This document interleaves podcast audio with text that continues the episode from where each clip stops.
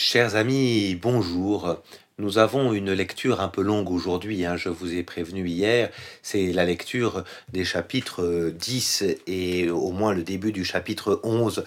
Si vous avez pris le temps de lire cette lecture euh, avant d'écouter ce podcast, vous êtes rendu compte qu'effectivement on a une, une, un récit extrêmement unifié qui est celui de cette, ce baptême de Corneille. Et, ne serait-ce que la longueur du récit, si vous l'avez pas encore lu, euh, arrêtez ce podcast et lisez-le maintenant, euh, de chapitre 10 jusqu'au chapitre 11, verset 18, ne serait-ce que la longueur de ce récit euh, nous enseigne qu'il y a là euh, un, un, événement extrêmement important. Savez-vous, euh, quand on était avec euh, la conversion de Saül, ça avait un peu duré, mais guère que 19 versets. Là, nous avons un, peu un chapitre et demi, si vous voulez, sur euh, cette question du, du, baptême de Corneille. On sent bien que les choses ne sont pas simples, et surtout, on sent bien euh, que, indiscutablement, Dieu prend les choses en main. Alors, lisons euh, peut-être à, à grands traits ce qui se passe pour bien comprendre. Hein. On nous dit qu'il y avait à Césarée un homme du nom de Corneille. On a déjà vu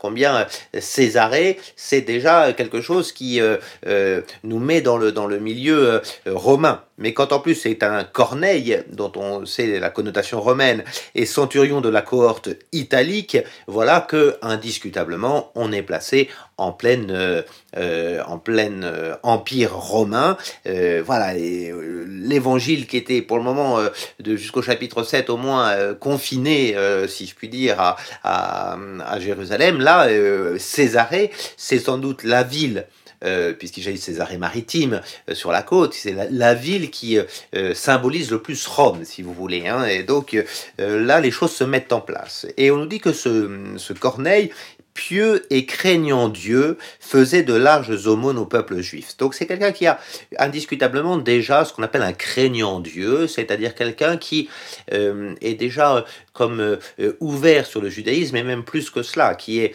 conscient que de du trésor qu'est euh, l'élection du peuple juif et qui en est admiratif, si vous voulez.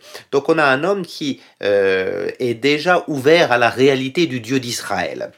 Et voilà qu'on nous décrit que cet homme a une vision qui lui demande d'aller chercher euh, Simon, tout simplement. Simon, c'est-à-dire euh, euh, Simon surnommé Pierre, comme il nous est, dit au verset 5.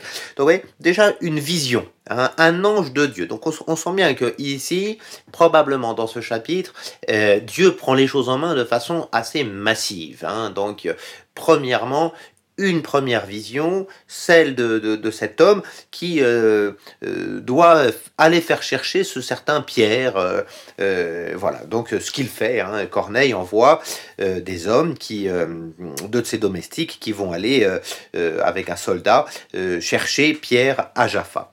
Or, pendant qu'ils font le voyage, deuxième vision, cette fois-ci, elle concerne Pierre, mais pas du tout sur les mêmes événements, euh, au moins au début. Pierre, c'est simplement que euh, il a cette vision où il voit des animaux qu'il n'a pas droit de manger en principe en tant que juif, euh, qui, qui, sont dans une vision et on lui dit de manger par trois fois, il refuse. Hein, et, et, et, sans doute que cette vision le marque beaucoup puisque euh, euh, il réfléchit euh, sur ce que pouvait signifier cette vision. Hein, verset 17, hein, et, indiscutablement, ça lui pose problème cette vision. On verra qu'il finira par l'interpréter.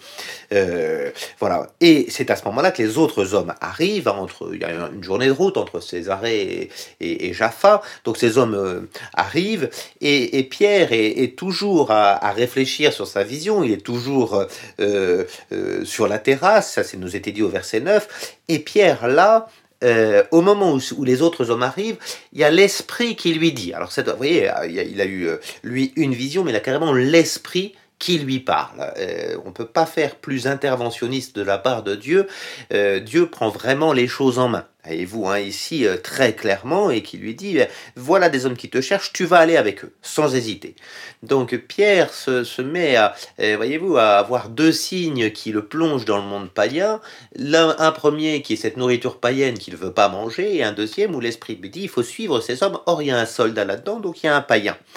Donc, euh, du coup, euh, euh, Pierre descend, hein, et, puis on lui explique, hein, au verset 22, le centurion Corneille, homme est juste, hein, veut te faire venir chez lui pour entendre ce que tu as à dire. Donc du coup, Pierre bien gentiment les faire entrer, leur donne l'hospitalité, mais surtout le lendemain se met en route. Vous voyez, c'est le deuxième lendemain, il faut un jour de route. On est à trois jours à nouveau. Rappelez-vous, Paul, il avait fait trois jours dans les ténèbres, hein, aveuglé. Là, euh, on, a une comptabilité des jours euh, qui fait que c'est le lendemain que, que l'on se met en route, et puis qu'il va rentrer le jour suivant, donc le troisième jour, verset 24, à Césarée chez Corneille.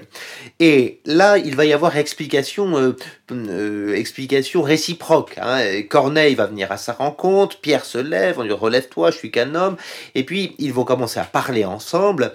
Euh, et c'est Pierre le premier qui va ici dire ce qui s'est passé. Et je vous invite à prendre à partir du verset 28 vraiment la réaction de Pierre. Vous le savez, il est absolument interdit à un juif de frayer avec un étranger ou d'entrer chez lui, mais Dieu vient de me montrer à moi qu'il ne faut pas, qu'il ne faut appeler aucun homme souillé ou impur. Vous voyez, en fait, il, a fait le lien, Pierre, entre la, la vision qu'il a eue de tous ces animaux impurs et souillés que Dieu lui avait demandé pourtant de, manger dans sa vision, et ça, il a quand même compris qu'au fond, la vision de Dieu, lui avait été donné pour qu'il comprenne qu'il ne pouvait plus maintenant estimer que euh, des choses païennes étaient impures ou souillées, qu'il pouvait rentrer chez des païens. Voilà, voilà ce qu'il a compris. Et du coup, il le dit ici, il a fallu toute la persuasion divine hein, et, celle d'une grande vision. Du coup, il dit bien, j'ai aucune difficulté à répondre à votre appel, mais euh, qu'est-ce que, pourquoi vous m'avez fait venir? Et là, Corneille, lui aussi, va re-raconter. C'est une histoire extraordinaire parce qu'ils n'arrêtent pas de re-raconter des choses que nous savons déjà. Mais dans leur renarration, en quelque sorte, on voit qu'ils interprètent les événements. Et Corneille répondit, bah, il y a maintenant trois jours, j'étais en prière. Tout ça, on le sait, hein, on le sait, mais on voit que comment Corneille lui-même a senti que c'était un véritable appel et qu'il a fait confiance dans la vision de l'ange qu'il a eu. Hein, euh, euh, et, donc du coup, que lui aussi, s'il a fait venir Pierre, c'est pas une décision personnelle, c'est pas une question d'opinion, c'est pas une question de folie ou que sais-je encore, c'est qu'il a eu cet appel. Donc les deux racontent des choses que nous savons déjà finalement, mais ils vont se le raconter l'un à l'autre et l'interpréter. Et donc, du coup, maintenant, ce que dit euh, euh, Corneille au verset 33, bah maintenant, on va entendre ce que tu as à nous dire. Alors, Pierre prend la parole, et puis, je vais passer très vite dessus, va faire véritablement une catéchèse de base, une catéchèse un peu fondamentale. Hein, euh, il va reparler à partir du verset 37 de Jésus de Nazareth, de ses débuts en Galilée, de l'Esprit Saint, de la mort le troisième jour, enfin de la mort et de la résurrection, pardon, le troisième jour, le verset 40. Et puis, voilà, il va, il va dire tout cela. Et puis, il va à nouveau, verset 43, dire que ce Jésus, c'est ce que les prophètes avaient dit, hein, et ils avaient rendu témoignage pour la rémission des péchés. Et là, verset 44, Pierre parlait encore quand l'Esprit Saint tomba sur tous ceux qui écoutaient la parole. L'Esprit Saint, ça y est, une, une effusion de plus, hein, l'Esprit Saint. Mais cette fois-ci, effusion sur des païens. On n'a jamais eu ça encore. C'est-à-dire sur des non-juifs. Et donc l'Esprit Saint qui euh, s'était tenu tranquille au moins depuis deux jours, euh, quand il avait dit à Pierre, il faut suivre cet homme, hein, l'Esprit Saint descend clairement. On voit qu'ici, jamais plus que dans ces chapitres 10 et 11, on a d'intervention divine massive. Comme si effectivement, il faut une intervention massive pour faire comprendre aux juifs qui croient en Jésus que les païens aussi peuvent y croire, que les non-juifs peuvent y croire. Donc l'Esprit Saint tombe, tous les croyants circoncis qui sont venus avec Pierre furent stupéfaits de voir que le don du Esprit Saint, de l'Esprit Saint avait été rempli aussi sur les païens. il y a vraiment une stupéfaction. Hein. Et puis, euh, euh, ça parle en langue, comme à la Pentecôte, hein, verset 46, hein, on magnifie Dieu. Alors, du coup, Pierre déclare, peut-on refuser l'eau du baptême à ceux qui ont reçu l'Esprit Saint aussi bien que nous? Donc là, il comprend que cette manifestation de l'Esprit Saint lui invite, lui, à faire le geste sacramentel du baptême et il va ordonner de les baptiser au nom de Jésus-Christ. Voilà. Et il va rester quelques jours chez eux. Donc voilà quelque chose, vous voyez, où indiscutablement Pierre euh, en quelque sorte, n'a pas eu le choix. Il avait presque le couteau sous la gorge, ou l'Esprit Saint sous la gorge, si vous voulez. Euh, ça lui est arrivé il était un peu comme Anani qui ne voulait pas vraiment euh, euh, aller vers Saul. Euh, Pierre, il n'était pas très partant, indiscutablement, à, l'idée de, rentrer chez un païen et encore moins de le baptiser. Il a fallu une vraie intervention divine.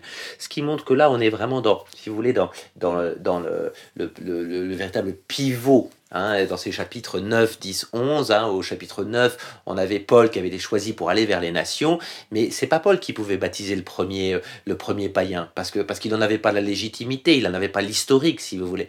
Il fallait que même si c'est Paul qui est envoyé vers les nations, que ce soit Pierre, celui qui détient l'autorité, qui au moins lui baptise le premier. Et c'est ce que Dieu a voulu faire, hein, vraiment, que Pierre baptise. Cependant, vous l'avez vu, ça n'est pas simple, parce qu'au verset, au chapitre 11, les apôtres et les frères de Judée apprirent que les païens avaient accueilli la parole de Dieu, et quand Pierre revient à Jérusalem, euh, on lui pose la question, au verset 3, pourquoi est-ce que tu es entré chez des incirconcis, hein, chez des païens, pourquoi est-ce que tu as mangé avec eux? Et Pierre se mit à leur exposer toute l'affaire. Et Pierre raconte pour la troisième fois ce qui s'est passé, la vision de l'ange. Hein. alors tout ça, il va, il va le redire avec beaucoup de précision. Pourquoi est-ce que euh, le narrateur nous inflige de réécouter l'histoire de ces reptiles, de ces oiseaux du ciel, de cette vision, de, de, ce qu'il y a de souillé, ce qu'il y a d'impur, que Pierre refuse? Bien, bien évidemment, parce qu'il faut que les interlocuteurs de Jérusalem qui sont pas très ouverts pour le moment sur l'idée de l'idée que euh, la bonne nouvelle puisse être aussi pour les païens, ils voient que Pierre, il a, il, il, ça s'est imposé divinement, qu'il n'a pas inventé, que c'est pas son initiative personnelle, qu'il a, il a eu ça, et puis euh, euh, il raconte la façon dont l'Esprit, verset 12, lui a dit d'accompagner les hommes qui sont arrivés chez lui au moment de la vision. Et puis, il le dit, verset 15, à peine avais-je commencé à parler que l'Esprit Saint tombait sur eux comme sur nous au début. Hein, et voilà.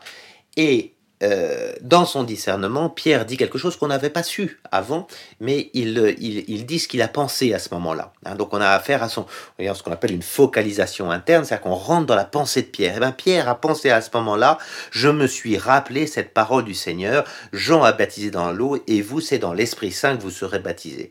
Hein, et donc il se rappelle que Jésus avait prévenu qu'il y aurait un baptême d'Esprit Saint qui serait pour tous. et donc s'il y a un baptême dans l'Esprit Saint, si euh, Corneille reçoit l'Esprit Saint, il faut qui soit baptisé.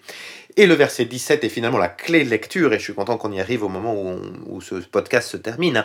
La, clé de lecture au, verset 17. Si donc Dieu leur a accordé le même don qu'à nous pour avoir cru au Seigneur Jésus-Christ, qui étais-je moi pour faire obstacle à Dieu? Voilà. C'est magnifique, ça. Hein. C'est vraiment euh, l'idée, ben, il a pris conscience que Dieu traitait les païens comme il avait traité les juifs, est-ce qu'on va se mettre en guerre contre Dieu? Rappelez-vous cette phrase de Gamaliel, ou plus exactement, est-ce qu'on va faire obstacle à Dieu?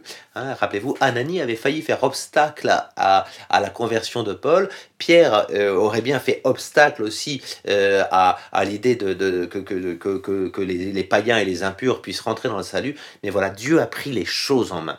C'est pour ça que ces deux chapitres sont essentiel, hein, véritablement, ces chapitres 10 et 11, parce qu'on a vraiment l'idée que euh, ça n'est pas une invention de quelques-uns, que c'est vraiment Dieu qui ici prend les choses en main pour que les païens, les non-juifs, commencent à recevoir la bonne nouvelle. L'universalité se fait ici avec une accroche au judaïsme. Hein, Corneille était un craignant Dieu. Il ne s'agit pas d'une autre religion, d'une deuxième religion ou d'une autre partie. Il y a vraiment l'idée que l'élection première est encore présente à travers Pierre, à travers les disciples, à travers euh, ce, cet homme qui craint Dieu, mais que malgré tout, elle ne reste pas simplement ancrée dans le judaïsme, que, euh, elle, est, elle va s'ouvrir, toujours, si on peut dire toujours ancrée dans le judaïsme, mais, mais s'ouvrant aux nations. Ça, c'est vraiment euh, cette partie intermédiaire, voyez, des chapitres 8 à 15 des Actes des Apôtres qui nous montre comment la mission qui viendra de Paul aux extrémités de la terre jusqu'à Rome peut, est, est accrochée finalement à la mission de Pierre. C'est Pierre qui baptise le premier païen, en quelque sorte, c'est Pierre qui commence la mission de Paul. Il faut que tout ça soit bien accroché. Hein. Paul à Pierre, les nations, euh, aux, Juifs. Hein. Et du coup, ces paroles les apaisèrent, ils glorifièrent Dieu en disant, ainsi donc, aux païens aussi, Dieu a donné la repentance qui conduit à la vie, voilà, qui est, qui est, hmm, qui est pris en, en compte maintenant. Il y a vraiment une nouvelle prise de conscience. Hein. Pourtant, Jésus en avait un peu parlé, mais là, on a vraiment l'idée que euh, euh, ça se met en place dans l'Église. Euh. Nous allons nous arrêter là et demain, nous verrons la fondation de l'Église d'Antioche. Encore un récit passionnant à regarder demain.